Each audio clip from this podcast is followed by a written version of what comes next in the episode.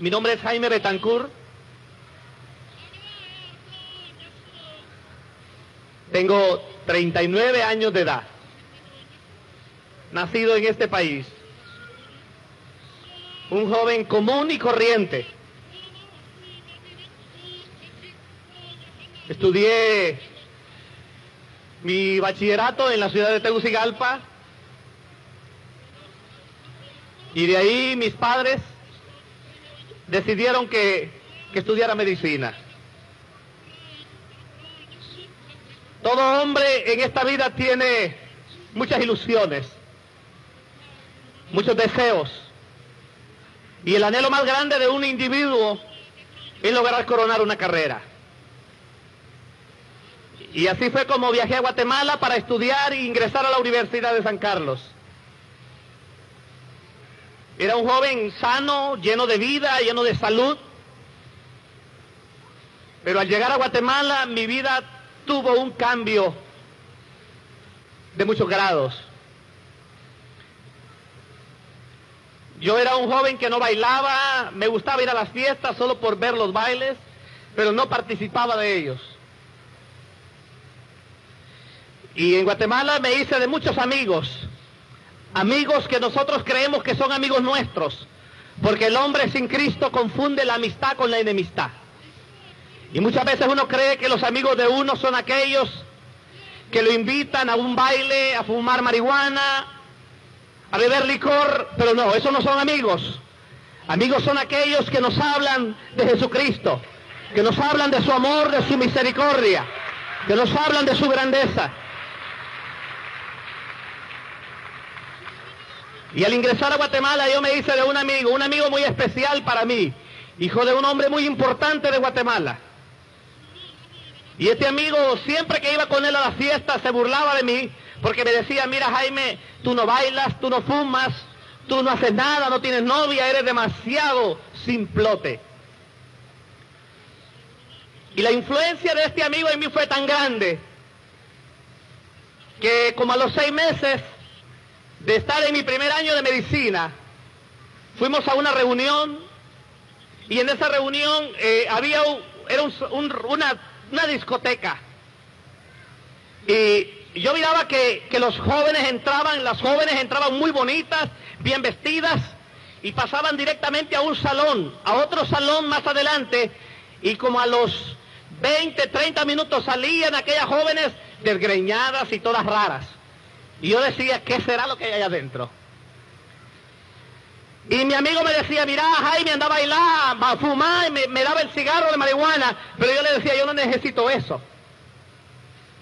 Y me dijo, mi amigo, coge este cigarro y fúmalo y vas a ver qué bien te vas a sentir.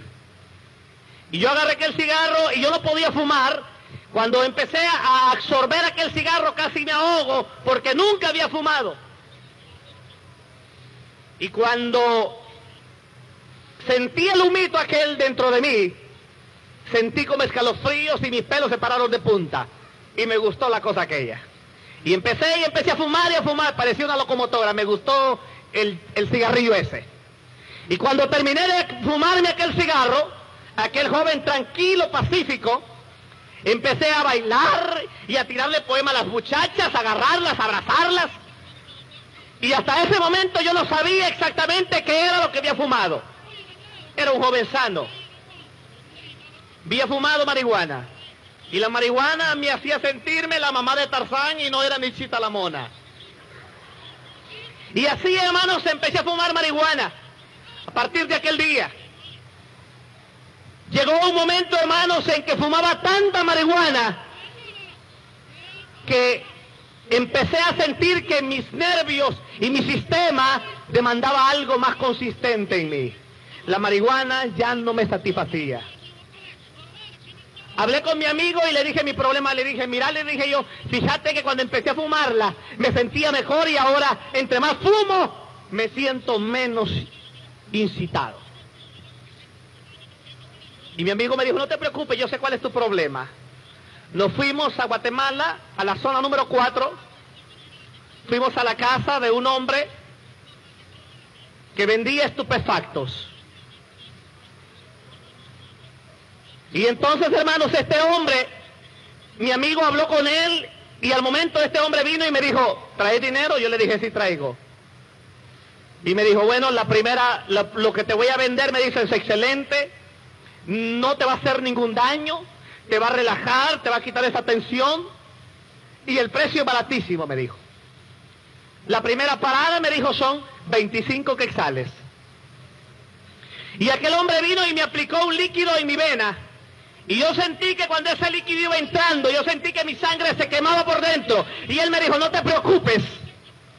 Al principio vas a sentir un malestar, pero el beneficio que vas a recibir después va a ser extraordinario, me dijo, y fabuloso. Y en efecto, tan fabuloso es que yo miraba estrellas y lucitas. Y aquella cosa me gustó. Ese hombre me había aplicado una dosis mínima de heroína. En ese tiempo en Guatemala la droga era muy escasa y era muy cara. Difícil de poder obtenerla. Pero desgraciadamente cuando hay dinero de por media, no hay nada difícil. Yo lo tenía todo aparentemente. Estudiaba una linda carrera. A veces yo me admiro y me sorprendo que cómo es posible que un hombre que estudia para darle vida a otro, que conoce el efecto de la droga y que tiene el valor de agarrar una jeringa y se mata a sí mismo. Pero como dije al principio, cuando un hombre camina sin Cristo, es como una barca sin capitán.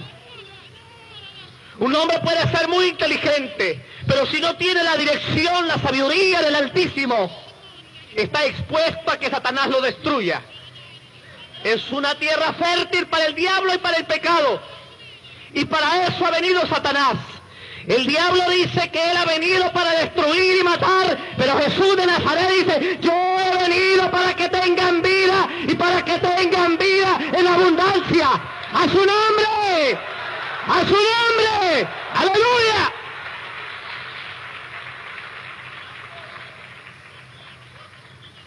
Pasar de marihuana a heroína es un salto demasiado largo. Aquí hay varios médicos, conocen el efecto de la droga. Aquí está con nosotros otro médico de Guatemala que fue estudiante en el año siguiente de la universidad donde yo me gradué, que vino para estar con nosotros de la ciudad de Esquipulas, el doctor.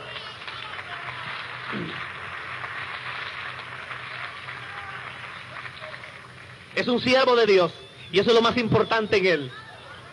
¿Saben, hermanos? Cuando nosotros venimos a Cristo, ese título se convierte en basura y ponemos a Jesucristo en primer lugar. Porque Cristo es el médico por excelencia. Sinceramente, nosotros al lado de Jesucristo somos menos que parcheros. Porque el que hizo este cuerpo fue Jesús de Nazaret. Él conoce todos los miembros. Él tiene los repuestos, hermanos. Él cambia cerebros. Él sana cánceres. Él sana el SIDA. Él sana el pecado. Él sana todo. Él tiene el poder. Él tiene la gloria. Él tiene la gloria. Él tiene la gloria. Aleluya. A su nombre. A su nombre. Aleluya. Alabados a Dios. Aleluya. Y así, hermanos, empecé a usar droga, droga pesada le llamamos nosotros. Usaba heroína, usaba cocaína. Quiero decirles, hermanos, que yo desde niño era una persona muy inteligente. Jamás ocupé menos del segundo lugar en la escuela, en la escuela, en el colegio y aún en parte algunos años de la universidad. Y no necesitaba estudiar tanto, simplemente es que hay personas que traen un dote especial. Yo siempre era el número uno o por lo menos el número dos. Pero terrenalmente hablando era inteligente. Pero celestialmente hablando, no lo era. Pasaron dos años, tres años. Yo empecé, hermanos, con un simple soplete de cigarro de marihuana. Cuando yo tenía tres años, estaba usando droga cada 24 horas. Mi sistema nervioso estaba totalmente alterado. Yo no sé qué hubiera sido de mí si no hubiera tenido la droga en el momento que la necesitaba. No sabría explicarles a ustedes las consecuencias. Pero vivía en una cosa terrible, hermanos, en una desesperación. Porque es verdad, hermanos, la vida, la vida de un drogadicto es una vida miserable y de perro. Es verdad, la droga da momentos de emoción y de éxtasis. Pero cuando tenemos que pagar el precio, el precio es muy alto. Y es que la Biblia dice que la paga del pecado es muerte. Mas la dádiva de Dios es vida eterna en Cristo Jesús, Señor nuestro. Pasaron cinco años. No podía vivir sin la droga, hermanos. La droga para mí era parte de mi vida, parte de mi ser. A veces yo analizo y, saco y llego a una conclusión, Dios mío, ¿cómo es posible que alguien que conoce, que estudia para dar vida para otros, se destruya a sí mismo? Hermanos, la vida de un drogadicto es una vida miserable. Es una vida de tensión y de tristeza, de soledad, de complejos de amargura, de soledad, de ira, de demonios. Es como la vida del alcohólico, la vida del pecador. Porque ningún hombre que no tenga Cristo en su corazón puede verdaderamente disfrutar de paz, porque Jesucristo es el único que puede dar la paz. Jesucristo es el único que puede dar el gozo. Jesucristo es el único que puede cambiar la vida del hombre. Jesucristo es el único que puede dar la solución a los problemas del individuo humano. No hay droga, no hay nada, no hay nada en este mundo. Solo Jesús. Y hermanos, en 1900 77 me tocaba desarrollar mi año de servicio social.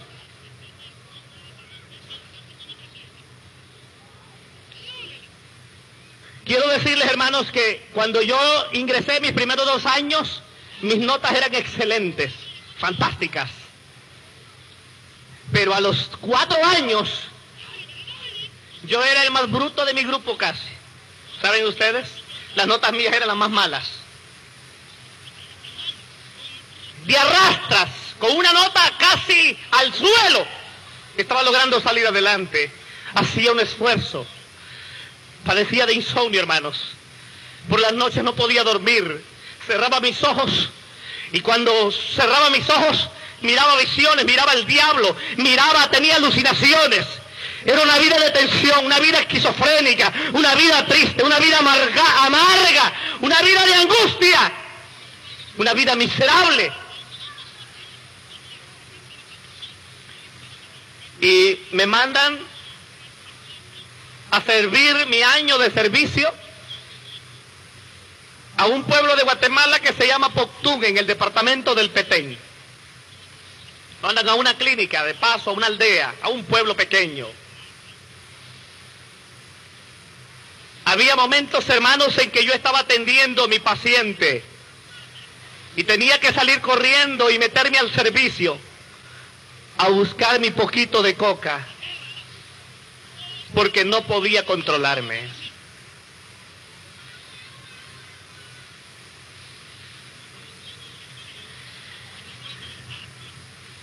A finales del 77, hermanos, lograba el mayor anhelo de mi vida el anhelo de todo ser humano, convertirme en doctor en medicina general.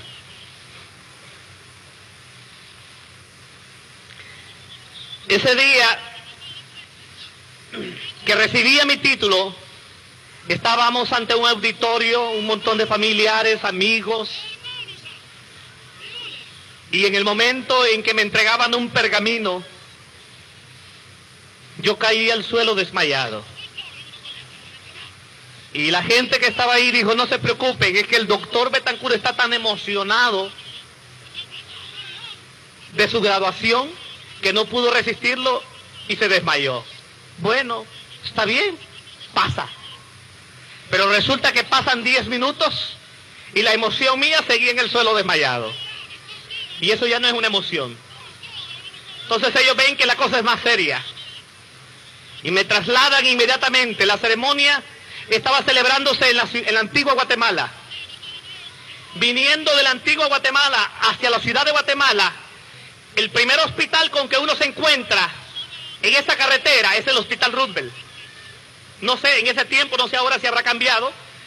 Es el mismo, es el primero hacia acá.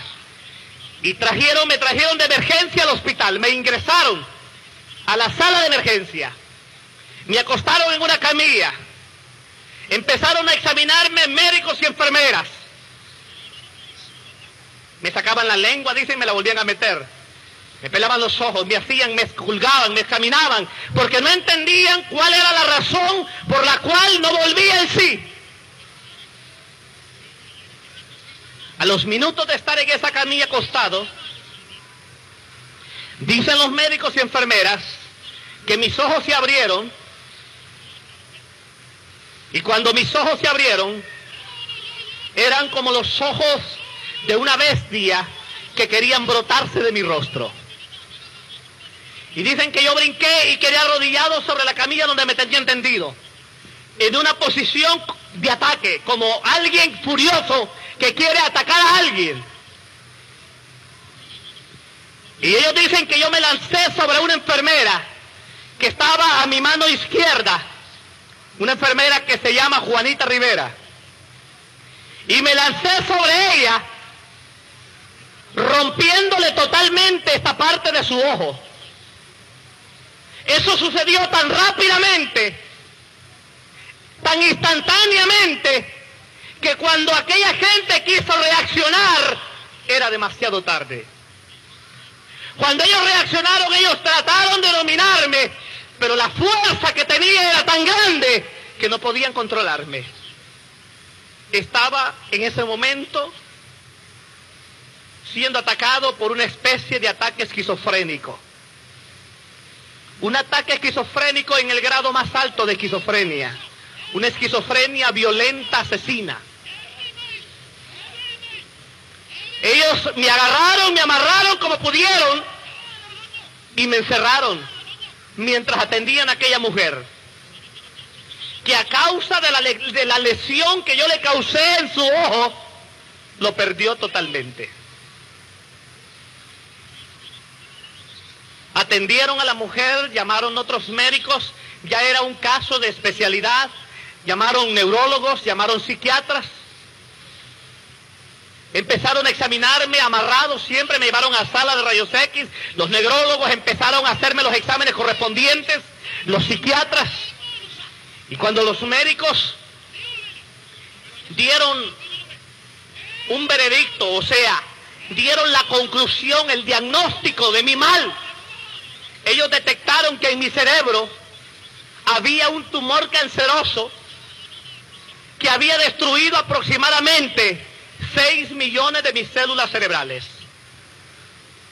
En otras palabras, los médicos estaban declarándome enfermo con un cáncer en mi cerebro, esquizofrénico, y me daban pocos días de vida porque el avance de mi cáncer en mi cerebro era tan alto que si lo medimos del 1 al 10, yo tenía un 40% de mi cerebro totalmente destruida a causa de un tumor canceroso y la pérdida de aproximadamente 6 millones de mis células cerebrales. En otras palabras, me estaban desahuciando. Hermanos, estoy hablándoles del día de mi graduación. Yo había estado siete años en una universidad quemándome las pestañas día y noche para convertirme en médico. Siete años de angustia y desesperación. Y cuando logro llegar a la cúspide, cuando logro coronar el mayor anhelo de mi vida, Satanás como premio de graduación destruye mi cerebro y me deja completamente esquizofrénico.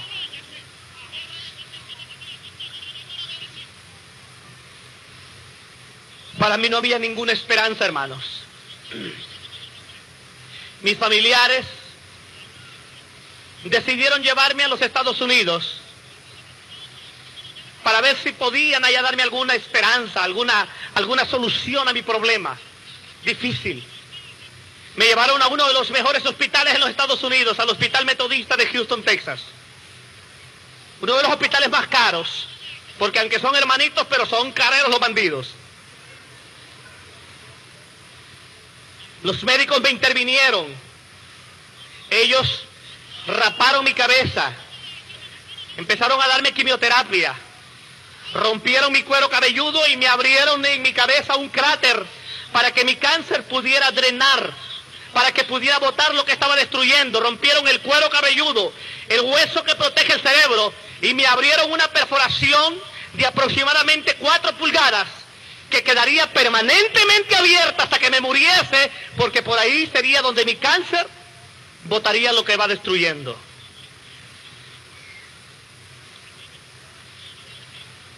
Me llevaron a otros lugares. Yo creo, hermanos, que tener un hijo en la condición como la que yo estaba debe de ser muy triste para un padre. Yo creo que si a un padre le toca dar la vida por ver la salud de sus hijos, lo hacen pero para mí no había ninguna esperanza. Mis padres y familiares, al ver que no había para mí esperanza alguna, decidieron traerme y encerrarme en una clínica para locos mentales. No me trajeron a Honduras, me dejaron en Guatemala.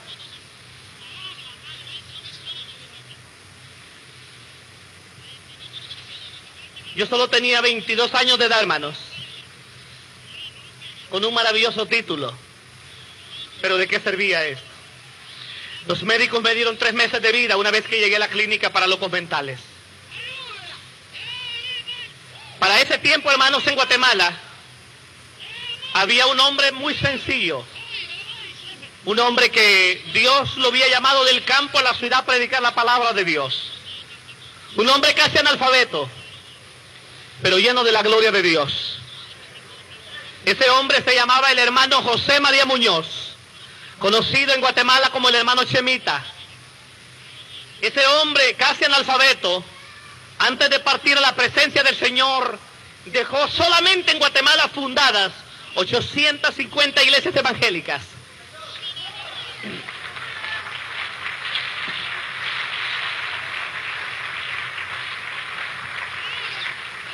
La clínica donde mis familiares me habían dejado, hermanos, era una clínica especial. Era una clínica solo para locos de la high class. Ahí no iban locos pelados, sino solo locos aristócratas y de la alta sociedad.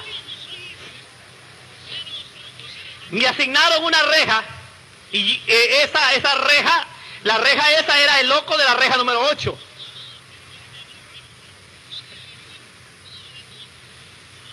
Físicamente, hermanos, era como un monstruo. En mi cabeza no había un solo cabello. Una maldita perforación donde botaba sangre y pus que olía a diablo, a infierno. No sé si ustedes han sentido el tufo que bota un cáncer. O cuando usted se acerca a alguien que habla y tiene cáncer en el estómago. Y el tufo que bota la persona es tan inmundo que uno no lo puede resistir. Ciego, sordo y mudo, hermanos. Yo había perdido todos mis miembros. Era una lacra humana, hermanos. ¿Saben de ustedes cuando las enfermeras me iban a, dar de comer?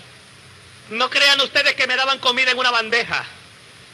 La comida me la tiraban al suelo como un perro. Era una lacra humana, hermanos. Tenían que comer en cuatro patas buscar la comida. Cuando me iban a bañar, me bañaban con una manguera a presión porque la gente me tenía miedo y me tenía asco. Por esa razón he aprendido a amar al Señor, hermanos. ¿Y saben ustedes por qué razón he aprendido a amarlo? He aprendido a amarlo porque cuando todos me despreciaron, cuando nadie me quiso dar amor, Jesucristo bajó desde el cielo, tomó mi mano porque yo no podía dársela y me hizo libre a su nombre. ¡Quien mire! ¡A su nombre! ¡Quien mire!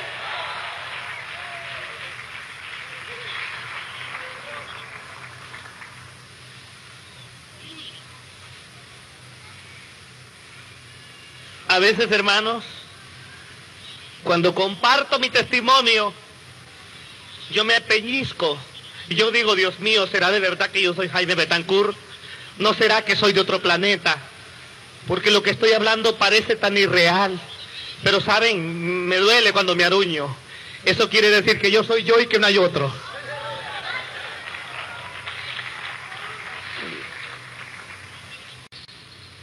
A eso de las 4 o 5 de la tarde, en una de las zonas de la ciudad de Guatemala, Estaba el hermano Chemita orando en su cuarto.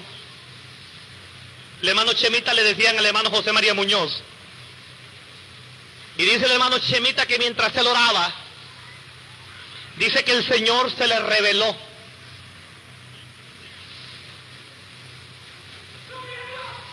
Aleluya. Yo no sé si ustedes creen en la revelación, yo no sé si ustedes creen que Dios habla. Yo lo creo, hermanos. Yo lo creo. Yo lo creo. Yo lo creo. Aleluya. ¿Quién vive? Uh, aleluya.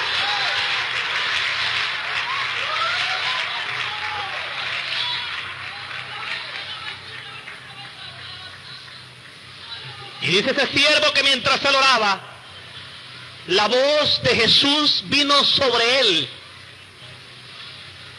La voz audible. Y Jesús le dijo a este siervo, hijo mío, quiero que vayas a la clínica para locos mentales, porque tengo un trabajo para ti.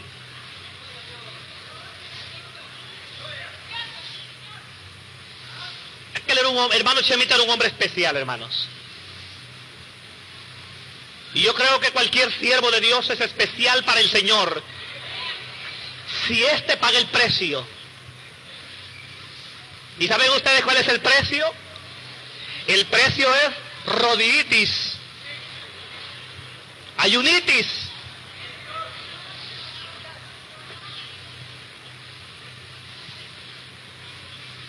Sí, los seminarios son maravillosos, son excelentes, pero el verdadero poder de Dios está de rodillas cuando el hombre se humilla y busca a Dios. ¿Saben, hermanos? Yo soy reverendo, soy ordenado, soy reverendo, pero si no me cuido voy a quedar reventado en la banca. Porque no es eso lo que vale. Dios lo que quiere son corazones sencillos y humildes. Quiere hombres que le adoren en espíritu y en verdad. Aleluya. A su nombre. A su nombre. Uh, a su nombre. Aleluya. Aleluya.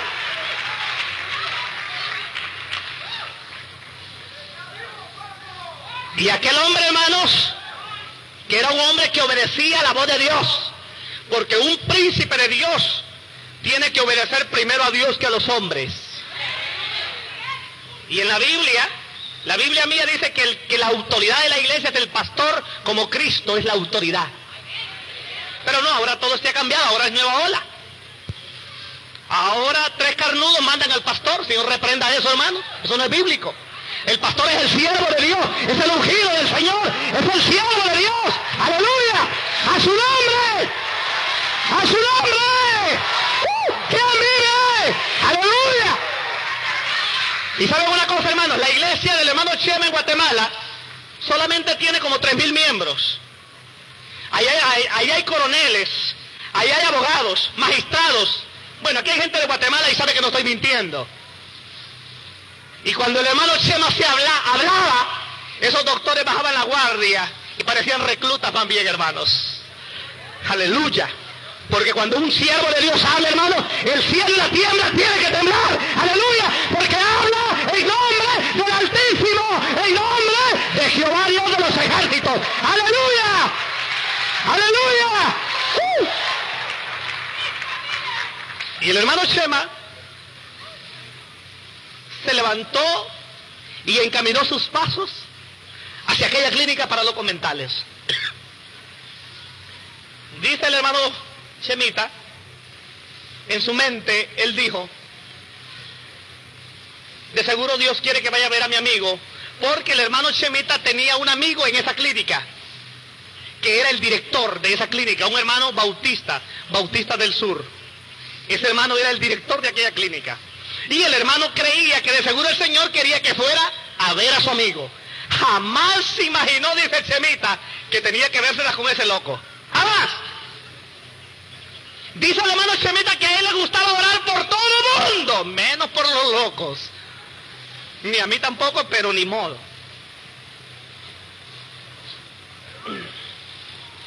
Y el hermano dice que él llegó a aquella clínica,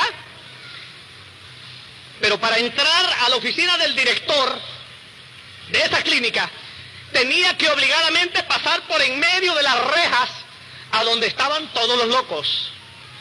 Dice el hermano que como a él no le gustaban los locos, él puso su mirada al frente sin ver para los lados.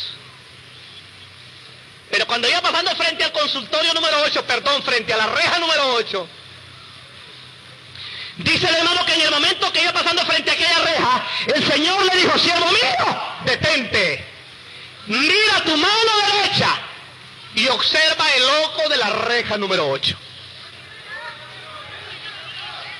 Dice el hermano que él, con temor y temblor, se dio vuelta. Y cuando vio aquello de frente, dijo, Dios mío, qué mono más feo. O sea, el hermano se llenó de espanto y dijo, qué mono más feo. Qué grosero, hermanos. Qué misericordia. Porque lo que estaba viendo de frente el hermano era una cosa que daba asco. Y cuando el hermano dijo, Dios mío, qué mono más feo, el Señor le dijo, quiero que sepas que ese loco feo que tú ves ahí va a ser un vaso para mi honra y para mi gloria. Para mi honra para mi gloria. Para mi honra y para mi gloria. Aleluya. A su nombre. A su nombre. Aleluya. Hermanos, y no se cansen de alabar al Señor. Porque la Biblia mía dice que Dios habita en medio de la alabanza. Y si ustedes no lo alaban, yo me voy y dejo esto a medias aquí. De por sí yo no soy el predicador oficial. O lo alaban o me voy. ¿Quién vive? A su nombre. A su nombre. Démosle un aplauso fuerte al Señor, hermanos. Aleluya. A su nombre. A su nombre. A su nombre. A su nombre. A su nombre. Aleluya. Oh, gloria a Dios. Aleluya. Aleluya. Uh. Si ustedes lo alaban, hermanos, pues yo me caliento más en el Señor. Pero si no lo alaban, pues yo me enfrío. Aleluya. Uh. Aleluya. ¿Cuántos están locos por Cristo en esta noche aquí? ¿Cuántos? ¿Cuántos lo alaban? ¿Cuántos lo alaban? ¿Quién vive, hermanos? ¿Quién vive? ¿Quién vive? ¿Quién vive? A su nombre, a su nombre, a su nombre. ¡Uh! Aleluya.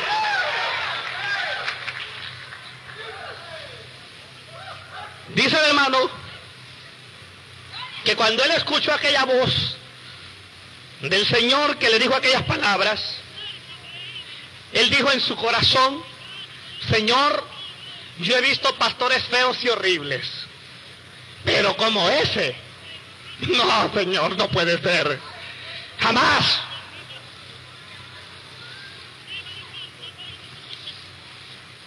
Y el Señor le dijo, quiero que sepas que yo soy el mismo ayer, hoy y siempre. El Señor le dijo, siervo mío, quiero que ores por ese loco. Y el hermano empezó a temblar. Señor, tú quieres que yo ore por ese loco. No ves que ese loco me agarra, me mata, me come Dios libre. ¿Qué tú quieres, Señor? Que tu siervo muera. No, yo no oro por ese loco. No, yo, no, yo, yo no oro. Se acobardó el hermano. Yo lo entiendo, hermanos. Y el Señor le dijo, siervo mío, no te he dicho que si creyeres verás la gloria de mi Padre.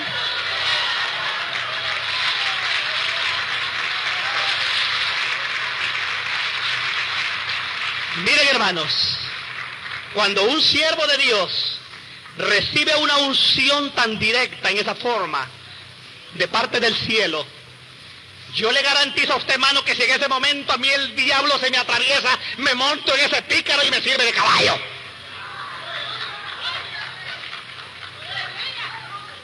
Porque es terrible caer, caer en manos del Dios vivo.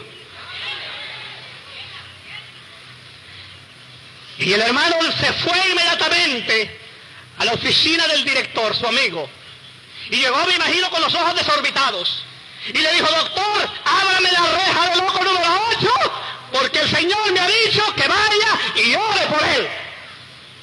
Y el doctor lo quedó viendo con los ojos que se le salían. Y le dijo, don Chemita, ¿usted sabe lo que me está pidiendo? Que le abra la puerta del loco más peligroso de este hospital. ¿Lo viste que si todo loco lo agarra, se levanta y lo comete? No, yo no le abro la puerta. Y el hermano dice que vino y agarró al doctorcito de pescuecito y le dijo, en el nombre de Jesús, ábrame la reja del loco número 8, ya.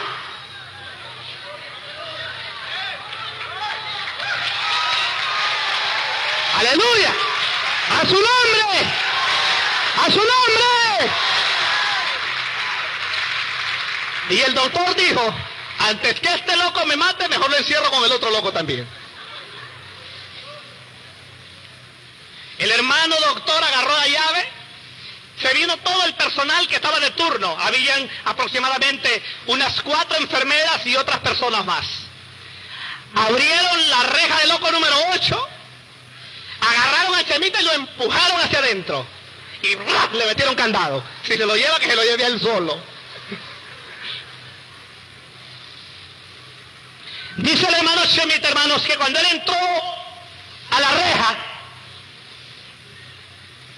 la reja donde me tenían encerrado tenía aproximadamente, tal vez yo podría decir como unos 5 metros cuadrados.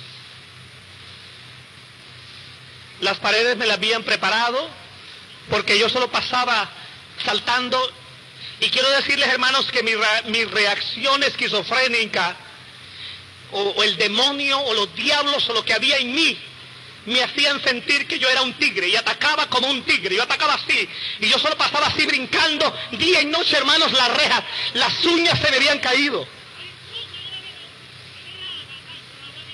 Era algo, hermanos, deprimente. Sin embargo, mírenme qué bonito estoy ahora. Pero suave, suave, ya estoy cansado.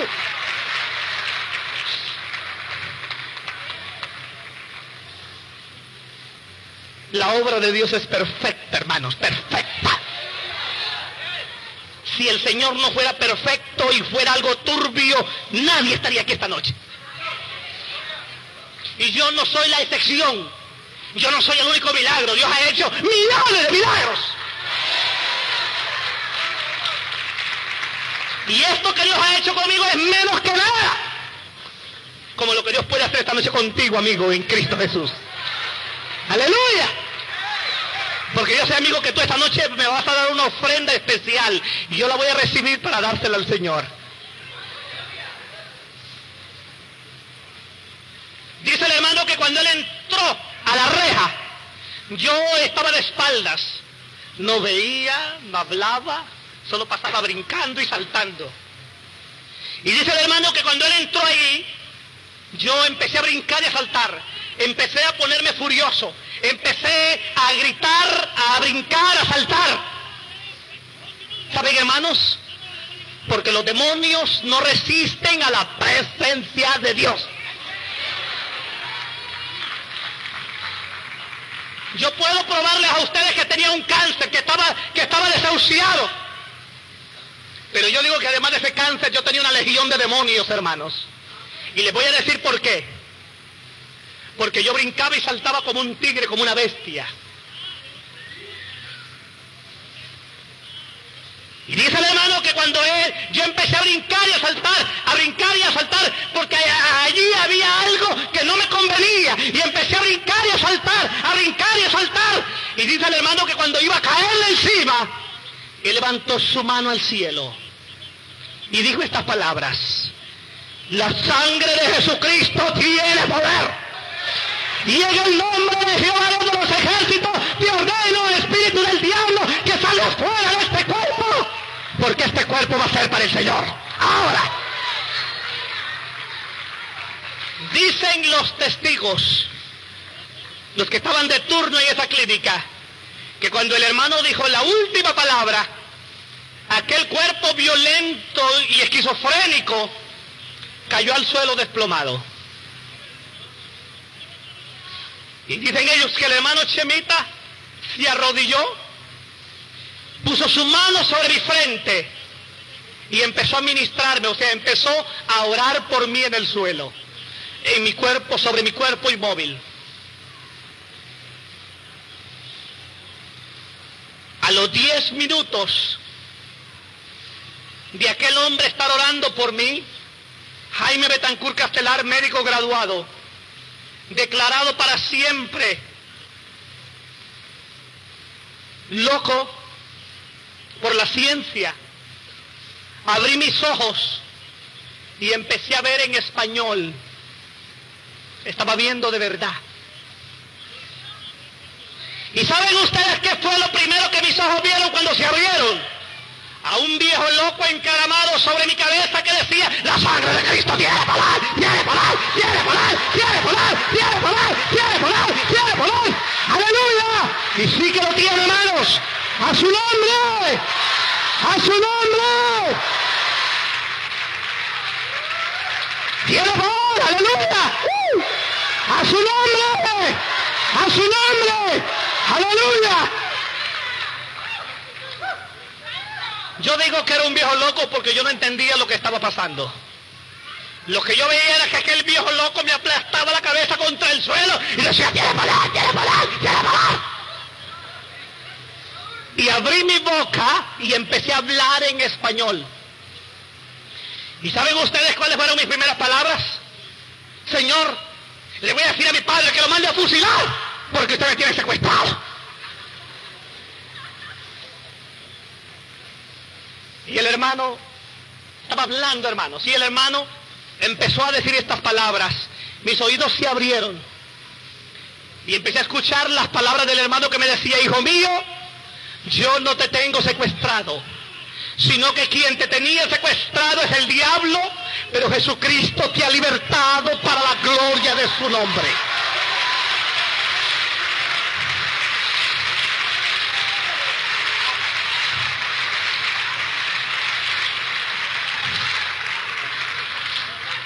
Estaba viendo, estaba hablando y estaba escuchando. ¿Saben ustedes quién fue el primero que reaccionó cuando me oyó hablar? El hermano director de la clínica. Cuando el director me oyó hablar, dijo, Dios mío, y aquel hombre se fue al suelo desplomado porque no podía creer lo que sus ojos estaban viendo. Lo que está hablando. Y ¡pus! Y después de él, otros más le hacían segunda, tercera, cuarta y quinta. Todos caían al suelo de rodillas.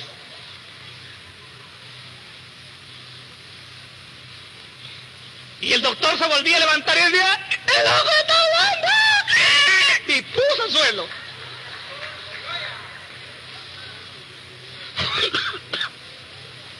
Porque nosotros hablamos muchas veces de, que Cristo es poderoso, pero cuando vemos el poder de Él actuar, No lo podemos tolerar. Y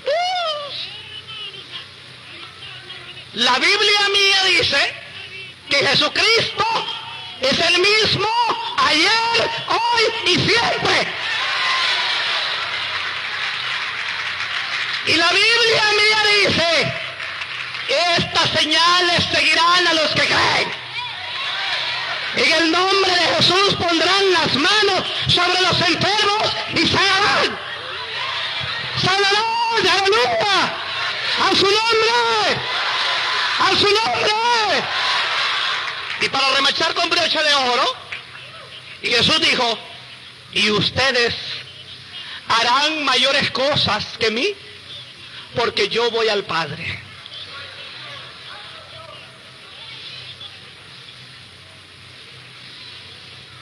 Dicen los testigos que mientras el hermano Chemita oraba por mí en el suelo,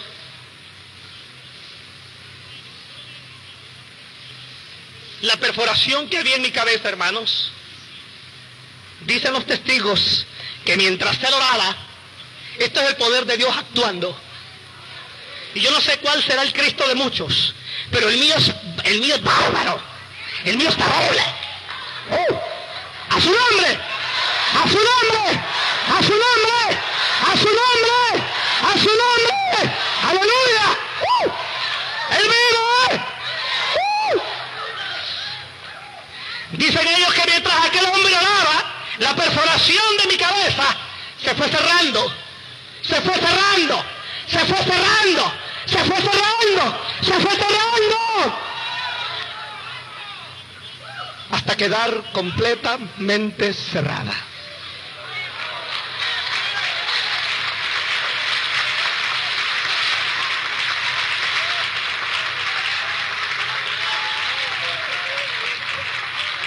Hermanos, a todo esto ya eran las nueve de la noche. El médico llamando a otros médicos, el director de la clínica, llamando psiquiatras, llamando neurólogos, pidiendo el expediente mío. Me llevaron al hospital Roosevelt de regreso. Hermanos, al llegar al hospital había una cantidad de médicos, porque a veces se quiere hacer experimentos con, con conejillo de indias. Y los médicos me examinaban, me sacaban la lengua y me la volvían a meter, me la volvían a meter y me la volvían a sacar. Me tomaban una placa, me sacaban la otra, porque los médicos cuando tomaban las placas de mi cerebro, cuando miraban la placa encontraban que mi cerebro era como el de un niño que nunca había sido tocado, tenía un nuevo cerebro. ¿Quién lo hizo? A su nombre, a su nombre, aleluya. Y los médicos decían, tómenle otra placa. Y me volvían a meter otra y me volvía a salir nueva. Aquellos sinvergüenzas me estaban matando de sacarme y meterme la lengua. Porque no podían creer lo que sus ojos estaban viendo. No podían creer el poder de Dios, pero tenían que tragárselo, aunque fuera la fuerza, porque ahí estaba el poder de Dios presente. A su nombre.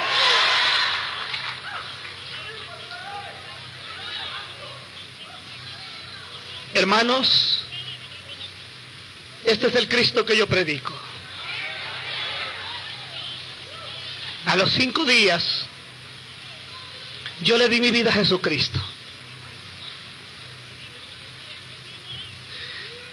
Y al segundo día, yo estaba predicando por primera vez de verme convertido. Y aquí estoy, hermanos. He sido el hombre más feliz de la tierra. Estoy agradecido profundamente con el Señor. Él me dio lo que nadie pudo darme. Y lo más hermoso de Cristo, hermanos, esto es lo más lindo, hermanos. Yo no lo amo, yo no aprendí a amar a Jesús por miedo al infierno, porque no tenía conciencia de mis actos. No podía clamar, no podía pedir ayuda. No podía decir ayúdenme. No podía solicitar a nadie. Todos me habían despreciado. Las enfermeras, mis familiares. Era una lacra humana, para mí no había ninguna esperanza. Pero Jesús tendió su mano desde el cielo.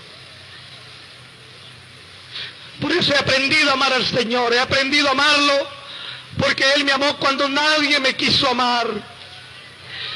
Él me dio un rayo de esperanza, me dio una luz. Él cambió mi lamento en baile.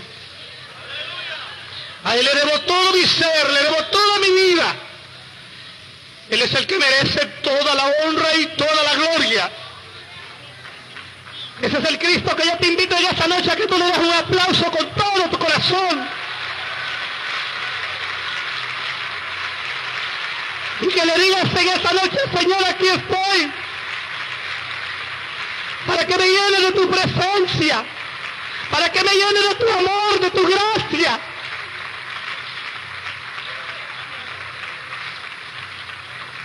Póngase de pie, hermanos.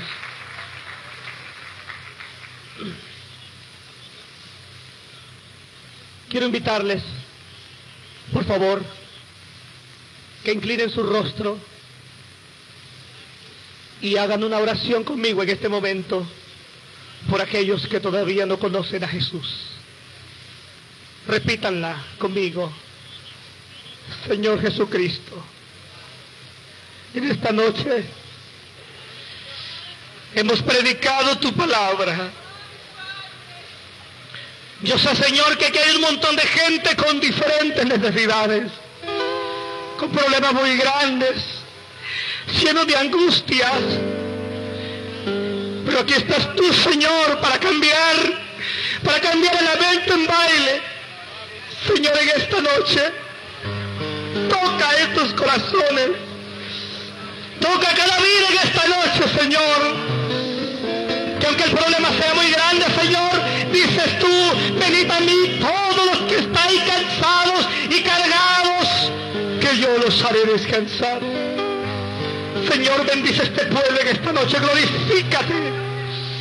Oh Señor, trae almas, sana a los enfermos, libera a los cautivos, en el nombre de Jesús. Aleluya. Si en esta noche hay alguien que todavía no ha recibido a Jesucristo y quiere hacerlo, yo le invito que ahí donde está, levante su mano.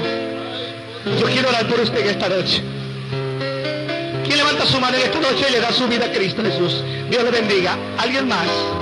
Levanta su mano, Dios le bendiga. ¿Alguien más en esta noche? Dios le bendiga. ¿Alguien más en esta noche? Recibe a Jesucristo. Dios le bendiga. ¿Alguien más en esta noche?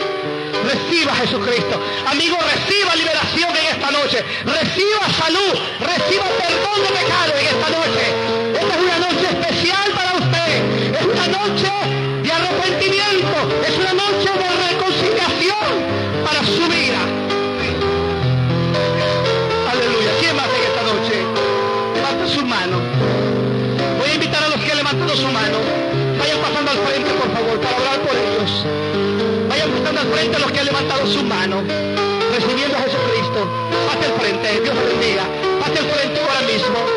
No tenga pena, no tenga vergüenza. Venga acá esta noche y dale su vida a Jesucristo. Más en esta noche. Dios bendiga a esta joven. Dios bendiga a este caballero. Dios bendiga a esta señora. Dios bendiga, Dios le bendiga a esta joven. Alguien más en esta noche. Alguien más en esta noche. Alguien más en esta noche. Aleluya. Alguien más en esta noche. Alguien más en esta noche. Aleluya. Aleluya. Aleluya. Aleluya. Gloria al Señor. Siga pasando, amigo, en esta noche. Siga pasando en esta noche, amigo. Dele su vida Jesucristo. Amigo, hermano, usted hoy ahí donde está. Clave por las ovejas, clave por las almas perdidas. Hermano, usted no se canse de orar, porque ahorita este es un momento de batalla, es un momento de lucha, es un momento de pelea. Aleluya. Alguien más en esta noche. Siga pasando, siga pasando. Siga pasando en esta noche. Siga pasando. Siga pasando en esta noche. Aleluya. Alabado sea el Señor. Aleluya. Aleluya. Esta es una noche de reconciliación. Una noche de poder. Aleluya. Estamos invitando a todas las personas que han elevado sus manos para recibir al Señor como su único Salvador.